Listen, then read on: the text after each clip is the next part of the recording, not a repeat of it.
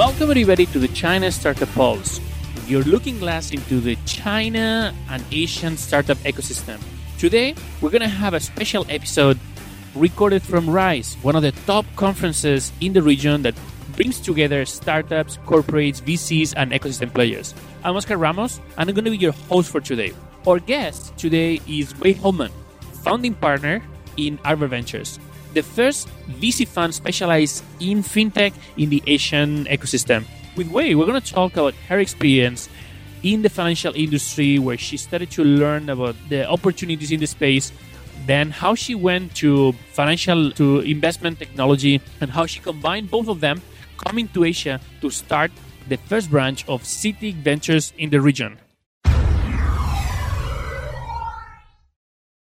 Today we have Wei Hopeman partner at Arbor Ventures, a veteran in the financial services industry that was recruited to run Citi Ventures in Asia, and that was his her entrance to the venture capital.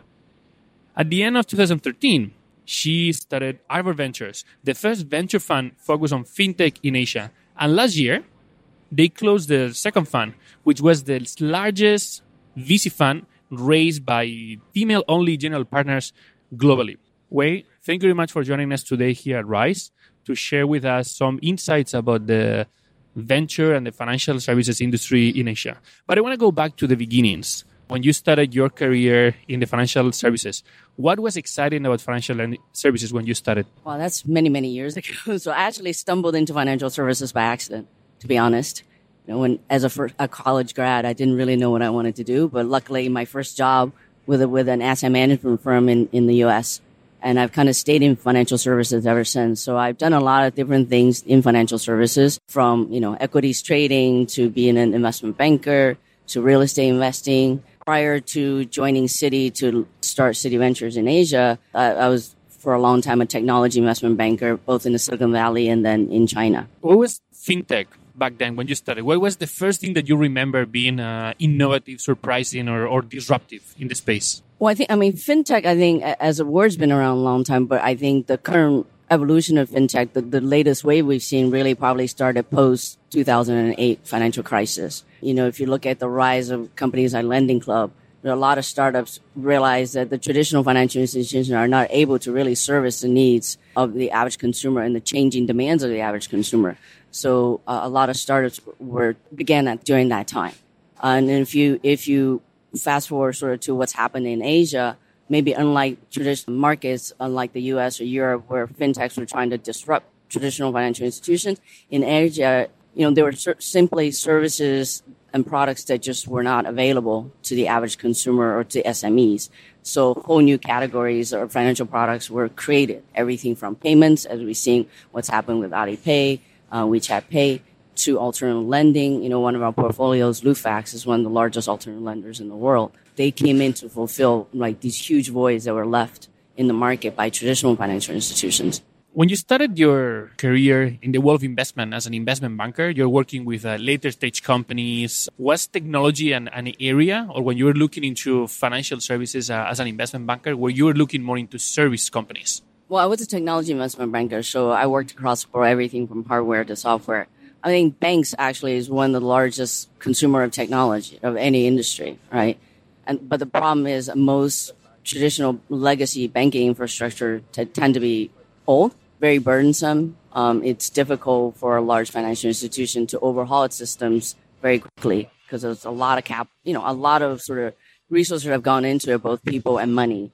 For them to overhaul, for example, or consume, even a consumer banking app, it's hundreds of millions of dollars, right? Whereas a imagine what a startup can do with that kind of capital. That's why I think, you know, startups have been very, very, very good at engaging with consumers with changing behaviors. And the banks, finan- larger financial institutions have learned that, you know, in order for them to keep up with the demands of their consumers, they need to partner with a lot of these sort of more innovative, particularly consumer facing layer, if you will. But even on the traditional legacy side, right? I mean, we're look, we're living in the world today where, you know, risk is increasingly important. You know, while we want things the w- way we want it, when we want it, where we want it, that runs counter to managing risk. And risk is a huge part of financial services. So how do you actually able to leverage new data sources that traditionally weren't available to, to better assess risks, to better prevent fraud, prevent money laundering, but at the same time allow your customers, whether they're corporate or individual, to be able to transact very, very quickly without any friction. So you had the, the exposure to the industry, going deep into understanding banks and different players in the in the financial industry, and then you went to the technology side to understand how technology. And then one day somebody calls you and tells you we're starting uh, Citi Ventures uh, in Asia, and we need somebody to run this. What was the decision making process on your mind? I mean, why why you decided to okay that's that's the that's what I want. I want to go from very traditional financial services to investment banker, which still you could say traditional, but closer to to the risky part of, of less established organizations, and then you go one, one step closer to, to startups. How, how, what was in your mind? Well, I think on the personal front, I've always liked startups, right? I did a lot of angel investing even when I was a technology banker, I think. So I always liked working with the startups. Um, way back in the day, you know, I was an entrepreneur myself. So, you know, startups and entrepreneurs have always been close to my heart.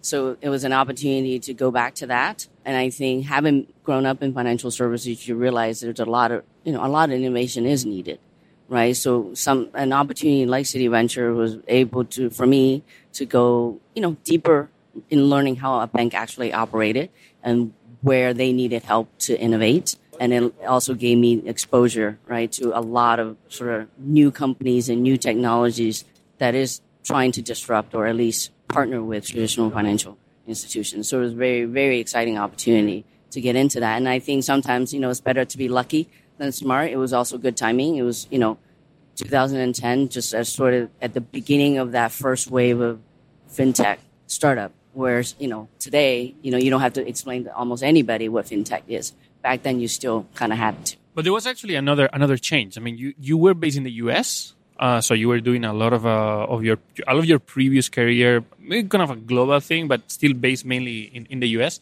You were moving to, to Asia. You were gonna be focusing more on a, on an Asia angle on, on what on a, on what you were doing, and that was another change for a lot of people. So how was uh, fintech in Asia back then? How was uh, the industry in uh, for financial industries in, in Asia in 2010? Well, I think in 2010, fintech really was just starting, right? So the, in the US, you had companies, like I said, like Lending Club. You know, I would say in China towards 2010, 2011, you started to see company emulating some of these business models. But I think take a step back, right? In Asia, I always felt the opportunity for financial services innovation is even greater because the market is huge or the potential of the market is huge, but it's not being very well served by traditional financial institutions across the board, whether it's banking, asset management, insurance. Vast majority of population either couldn't have yet afford certain products, but you know, with rapid growth in income and, and you know GDP in many of these countries, you can see the demand is coming. But how do you actually even qualify these people into traditional financial services arena is very, very difficult, right? Not, most of these people never ever borrowed before. They had no things things that we take for granted in the West, like credit history. Um, they don't have credit cards. So you can also see that, you know, financial services will develop very, very differently in Asia than, than it has in the US. So, you know, obviously, if you look at mobile payments, Asia is way ahead of the rest of the world. If you look at credit or lending, very few people in this part of the world will ever carry a traditional credit card, right? They, they borrow in very different, very differently. And mobile is a huge enabler, particularly in Asia because they bypass landlines and traditional infrastructures. So it also, it just, it was very obvious that Asia was going to be even more exciting in my view than perhaps the US or, or Europe from a fintech innovation perspective. Okay, one of the things that a lot of people that uh, that come to Asia, China, they realize in certain very traditional industries is that the lack of legacy, the lack of a legacy infrastructure. Sometimes instead of being a burden because uh, you don't have things, actually is a is a release because when you're building things, you don't have to consider how to integrate any anything that existed in the past, any investments, uh, anything that you basically cannot forget because somebody already deployed. You need to to integrate that. So from a venture perspective, having this global perspective of uh, of having work on on technology and financial services uh, globally, how much you think this lack of, uh, of infrastructure sometimes is something that slows down the deployment of financial services or has actually been one of the key success factors for having um, faster deployment and acceptance of things like mobile payments and, and other types of, uh, of financial solutions? I think the le- lack of sort of legacy, whether it's technology infrastructure or frankly even legacy business businesses, right, that serve a lot of these unmet needs, um, has enabled startups in Asia to move, move much faster. But you know they can actually create brand new businesses without having to consider who are my incumbent competitors. They can enter you know these huge white spaces that just weren't addressed at all. And I I think you see that if you look at all the platforms that have developed in, in Asia. You look at the Alibaba ecosystem, the Tencent ecosystem, now even, right, the Gojeks and Grabs, they've gone from ride sharing, now they're doing payments, they're doing lending. You tend to now see in Asia or in the more developing markets, the ability to build horizontally, or sometimes the necessity to build horizontally because there's no one else around you to actually support what you're doing. But as a result, these empires are being built today that, you know, most Western companies can't even fathom, right? Western companies are very good at building deep vertically. They build products that can bolt onto somebody else's product. In Asia, a lot of these startups, and they're able to grow so quickly because it's just vast open space, both out of necessity as well, frankly, opportunistically to be able to build and leverage, you know, your core, whatever your core key asset is, right? If you think about a Gojek, they started with ride sharing, but now they have all these people using their services, what do you do? You offer them a wallet, and then what can what else can you do on top of that? You can start lend lend to the drivers who want to purchase the the bike or, or the car. So then you can start bolt on other services, right? That those opportunities tend to exist less or don't exist as are much more developed markets because every subsector is already being serviced by somebody. Yeah, that's that's one of the key things that you see a lot uh, in emerging markets, and particularly in China, where where companies tend to have a less pure model, and uh, once you're able to capture any any like difficult to to access asset, you try to monetize the hell out of it and and try to get as much as uh, as you can. So at the beginning of uh, when you start uh, in an industry that, that it's maybe uh, uncovered or people doesn't the, the general industry doesn't know that there's an opportunity there. Do you think fintech is a, is an area where where you have less barriers of entry? Because sometimes a technology limitation i mean when you're developing a simple app uh, you can release very fast uh, a prototype get it out to market and, and have people test it. But when you're working on a financial services startup if you're going for a b2b case things need to work slightly better. I mean you don't want to play with that. And if you're talking with users users might actually have a lot of problems if uh, with your app and uh, and and have a very bad reputation that will basically kill any opportunity. So this is an industry where you have a lot of competition and you have a lot of competition from established players that try to enter any single industry. But do you agree or, or what, what are your thoughts about about starting company in the space, in the fintech space in, in Asia and, uh, and China? Is this a good place to do that? What do you think makes this uh, an interesting space besides um, the market has some opportunities. I think you, are definitely right. I think you know launching a financial services based product is probably more demanding than yet another dating app or you know whatever. And, and that partly because you know when you're talking dealing with people's money, you can't afford to be flippant, right? When somebody using an app because it's their savings tool or they're using it to borrow, they're using it to transact you know, you don't want anything bad to happen because that could kill you overnight. But at the same time, I think it is actually a good space to enter because the demand is huge and there's barriers to entry, right? Not everybody can develop a product to satisfy sort of tougher technology needs, not just the basic sort of technology you need to build whatever service you're building, but everything around it, right? Security is extremely important. It's only going to become more and more important. How do you manage risk? These all take actually in-depth expertise that is difficult for the average person or average startup to emulate. So yes, in in one sense, maybe it's a little bit harder than maybe a startup in a different space, but at the same time, it does give you sort of some a moat around, right? Some competitive advantage for you to actually grow. You know, that being said, right? If you look at what happened in alternative lending space in China, we started with a few companies and um, what seemed like overnight, all of the thousands of companies were doing exactly the same thing, partly because the market was so huge and the demand was so huge but, you know, over time now we see, right, more than half of those companies have gone out of business because, you know, forget the ones who are fraud, but even those who weren't fraud, they just weren't able to manage risk properly. And they ultimately, you know, went out of business. Uh, so th- those who actually know what they're doing can ride to the top and, and take, dominate these enormous markets. Okay, good. So we're seeing now uh, a huge race in corporate venture capital So corporates are becoming more and more closer to, to startups. They're trying to get involved with startups. And you had this, this experience. I mean, you were part of the launch and the operation of a corporate VC. So what are the good things? What are the competitive advantages that a corporate VC brings to a, to a startup when they become an investor? I think a corporate venture, you know, since 2008, there's been a resurgence of corporate venture. You know, in the previous sort of dot com bubble, was a huge uh, increase in corporate venturing, and then they all went away when the market crashed. Since 2008, they've come back with a vengeance, I would say. Hopefully, this time, you know, it's more more here to stay. It will be less fickle. I think a good corporate VC can bring a lot of strategic value to a startup, right? They can, they obviously are conduit to the actual businesses where the, the startup could be a partner for or sell their products for.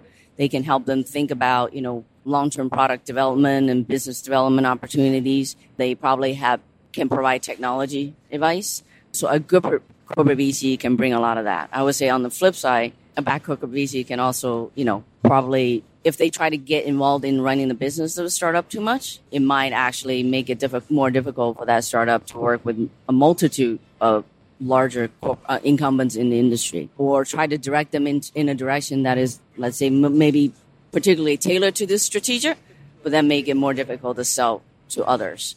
So I think uh, as a startup, you know, whether you want to take money from a corporate VC or not, you really got to think about what are, what are the benefits they bring you um, and make sure you have enough independence that you can run your business the way you need to run it and not be beholden to any one particular investor. So, for a founder, for a startup that is, is evaluating raising from a corporate VC, what do you think is, are the key questions? What are the key questions that a founder should ask, or what are the key terms that they should include in the negotiation with a, with a corporate VC to make sure that some of these problems that you mentioned uh, they don't happen? I mean, there's probably no one size fits all answer, right? I think in certain cases, you, you'll want to see a commitment from the business to actually engage with the startup. So whether that is delivering revenue, delivering additional partners, introducing to additional customers. On um, the flip side, sometimes the strategic will ask for certain exclusivity and those you have to negotiate very hard because you have to think about what potential, you know, opportunities you're foregoing if you are required to sign exclusivity. And certainly some strategics will want to have a ROFR from a, on a bio perspective. And then you, again, you have to think about that very carefully because at the end of the day, you want to have as many options to exit as possible and not be tied to any one particular potential buyer. So I think, yeah, you just, like all things, you have to balance the pros and cons. And oftentimes, you know, I, I, I do advise some of our staff if they can try to get, if they want to raise a strategic from strategic, if possible, try to raise it from more than one so that way you're not beholden to any one particular investor and you have more options. And that's what you did. No, when you when you started Arbor Ventures with this experience of coming from the venture side, you decided to work with different strategics. And in your LP base right now, you have a lot of uh, strategic players in the in the space, so you can have these uh, these opportunities. What's the from an Arbor Ventures perspective? What do you think is the the key difference that you have? How how will you compare yourself to uh, the strategic because you're very specialized. I mean, you do fintech. You were the first VC fund in the region specialized in, in fintech, and you leverage all of that experience, previous experience in the, in the corporate VC. So, what do you think makes you uh, similar to a corporate VC, and, and what makes you different? Well, first and foremost, you know, we're not a corporate VC. We're an independent venture fund. So, you know, our decision making processes and, and our ultimate objective is aligned at, to a typical sort of financial VC, right? We're here to make money. But what differentiates us perhaps from another fund that also invests in fintech is our deep strategic relationships that we have that allows us to understand markets and products perhaps faster than some of our other VC friends. It allows us to tap into a vast network of experts who can help us understand key trends and who can help us evaluate competitive landscapes, who then on the other side serve as partners and customers for our startups. So I think our startups you know, from what we hear from CEOs is they really appreciate the fact that they don't have to spend a lot of time educating us on what exactly is that they do. And we open a lot of doors for them to, you know, to C suites of large financial institutions. So they don't have to go figure out, you know, who out of the 50,000 people at Citibank I need to talk to in order to, for somebody to be interested in my product. We can get them to the right decision makers and, and shorten the sales cycle for them. I, I think yeah, to, to your earlier point, right? I think when I was at Citi, I saw all the advantages of being a corporate, a strategic investor. But at the same time, I think, you know, being tied to one particular strategic also has downside. So when we, you know, we're raising our, our first fund and it's continued this way, um, we actually purposely went out to a lot of different strategic in and around financial services space. You know, we have banks, we have asset management firms, we have insurance companies who are investors in our fund and they provide different perspectives. They operate in different markets. So some of them are country specific, some of them are global. So it gives a lot of insights to what's happening in, in and around financial services.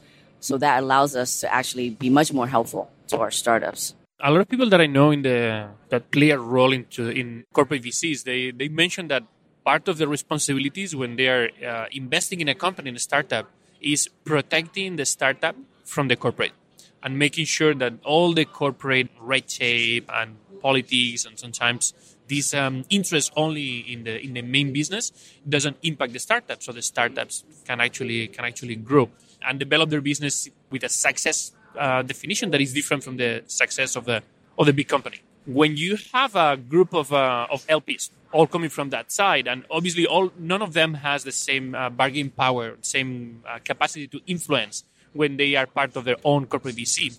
You are somehow educating too corporates into working with startups.